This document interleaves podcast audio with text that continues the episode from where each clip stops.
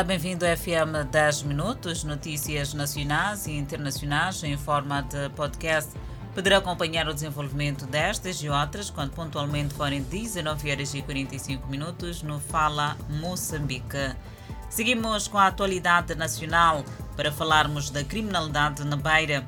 A comunidade da Inhamizo é local onde o grupo liderado por ex-membro da PRM atuava de estar satisfeita e aliviada com a detenção dos malfeitores. Parece ter chegado ao fim os momentos de terror que a comunidade de Inhamizoa passava na calada da noite, em que não podia dormir sossegado se não atenta a qualquer investida que este grupo fazia nas residências. O reforço policial para o patrulhamento desta área residencial é visto como alternativa para devolver a tranquilidade de muitos moradores que andam com medo e aterrorizados com os bandidos. As autoridades em Sofala garantiram que decorrem investigações de modo a neutralizar parte destes malfeitores e oferecer a segurança à comunidade na beira. Seguimos com outras e desta feita falamos do lançamento do Plano Estratégico de Sofala 2021-2030. O Plano Estratégico de Desenvolvimento de Sofala, lançado na cidade de Beira, terá como objetivo o desenvolvimento apostado na agricultura e resiliência às mudanças climáticas. O plano que irá substituir o que foi adaptado nos anos 2011-2020 deverá adotar novas regras de reajustamento e redefinir as linhas de ação para o aumento da produção e produtividade na agricultura e promover o alto emprego, ainda a introdução de medidas de resiliência às mudanças climáticas. O secretário de Estado em Sofala defendeu que o Plano Estratégico de Desenvolvimento 2021-2030 deve encontrar soluções para quebrar a rotina de fraco desenvolvimento e lembrou aos presentes que a província de Sofala é rica em recursos, desafiando a todos a saberem aproveitá-los para fazer crescer a economia nacional.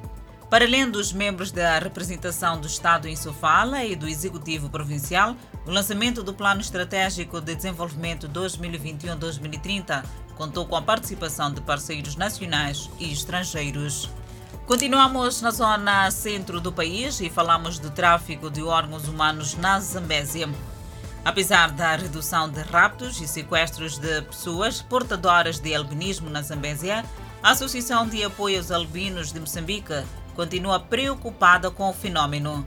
Só no primeiro trimestre deste ano foram registrados três casos contra cinco de igual período do ano passado. Caminhar inseguro e bastante atento é o que faz Jacinto Lemos, que tal se deve aos malfeitores que perseguem pessoas com albinismo. O delegado provincial da Associação de Apoio aos Albinos de Moçambique, Cristiano Kumban, diz que o governo e outros atores da sociedade civil estão a redobrar os esforços de forma a reverter o cenário. Na província da Zambésia, várias ações têm sido levadas a cabo pelo governo e parceiros com vista à redução do tráfico de pessoas portadoras de albinismo, que tem como epicentro o distrito de Milás, zona fronteiriça com o vizinho Malau. Entretanto, continuamos em Clemane para falarmos das vítimas de acidente de aviação, que são os que mais procuram os serviços de banco de sangue do Hospital Central. Por outro lado, alia-se também os serviços de cirurgia e maternidade como dos que têm mais procurado este líquido vital. O Hospital Central de Quelimane tem atualmente mais de 90 unidades de sangue que são consideradas suficientes para os serviços de resposta às necessidades dos pacientes. Todavia, o diretor do Banco de Sangue do Hospital Central de Quelimane considera importante o reforço das unidades de sangue. Paulino Domingos foi doar sangue no Hospital Central de Quelimane pela primeira vez. O ato visa ajudar o seu sobrinho que se encontra internado e a necessitar de sangue. Com o ato domingo, sai mais consciente sobre a importância de doar sangue para salvar vidas. Como forma de garantir que o Hospital Central de Quelimane ainda disponha deste líquido, o Banco de Sangue tem estado a coordenar com as instituições públicas e privadas, para além de vários movimentos juvenis, a fim de doarem sangue em campanhas. De volta ao sul do país, seguimos para conhecer um pouco mais da história das cascatas de água em Namaacha. Cascatas de Água em Namacha, um ponto turístico localizado no distrito de Namacha. A mítica cascata, um paraíso que desponta na Cordilheira dos Montes Libombo, na vila fronteiriça de Namacha, província de Maputo. Há muito por explorar neste encaixe natural que leva turistas a piqueniques cada vez mais raros. No cimo da montanha, homens e mulheres trabalham a terra, enquanto no topo visualizam a imensidão enverdeada entre as montanhas. Cachoeiras com águas, borbulhões entregues pela natureza que atraem à vista. As cascatas são uma formação geomorfológica na qual o curso de água corre por cima de uma rocha de composição resistente à erosão formando degraus com desníveis acentuados. A vila de Namacho é conhecida pela cascata como também pelas suas terras férteis. Por detrás da beleza das águas fluviais, por detrás da vontade de dar um mergulho, existe perigos devido à profundidade das águas. Igual a alguns bairros a nível do país, o drama das violações nas machambas existe, mas ainda assim Tomando todo o cuidado, Dona Florinda não esconde a satisfação de ser residente do bairro Cascatas. É uma beleza natural, mesmo na província de Maputo, desta feita na vila fronteiriça de Namaacha. Seguimos com a página internacional e para falarmos da polícia italiana que prende o homem após a morte de 39 migrantes no Reino Unido. A polícia italiana prendeu um homem em conexão com a investigação das mortes de 39 imigrantes vietnamitas no Reino Unido. Os corpos foram encontrados dentro de um contentor do caminhão refrigerado a 23 de outubro de 2019 na cidade de Grey, a leste de Londres. A polícia diz que um homem de 28 anos foi detido perto de Milão pelas autoridades italianas e pela Agência Nacional do Crime sobre um mandato de prisão internacional. Dragos Damien foi acusado de conspiração para ajudar a imigração ilegal a encorajar ou auxiliar na prática de um crime, de acordo com a polícia.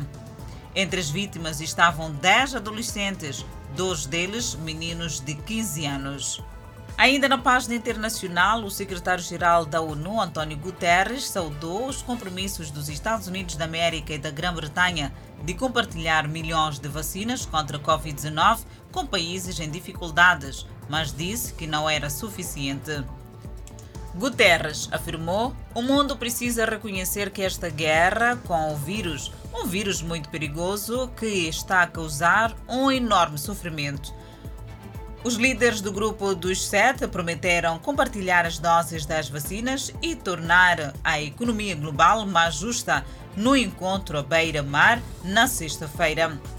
Guterres disse que, para derrotar o vírus, os países produtores de vacinas precisam formar uma força-tarefa de emergência para coordenar uma resposta eficaz à Covid-19. Guterres acrescentou ainda que o plano global de vacinação teria que lidar com questões de propriedade intelectual, questões de licenciamento, também a cadeia de abastecimento.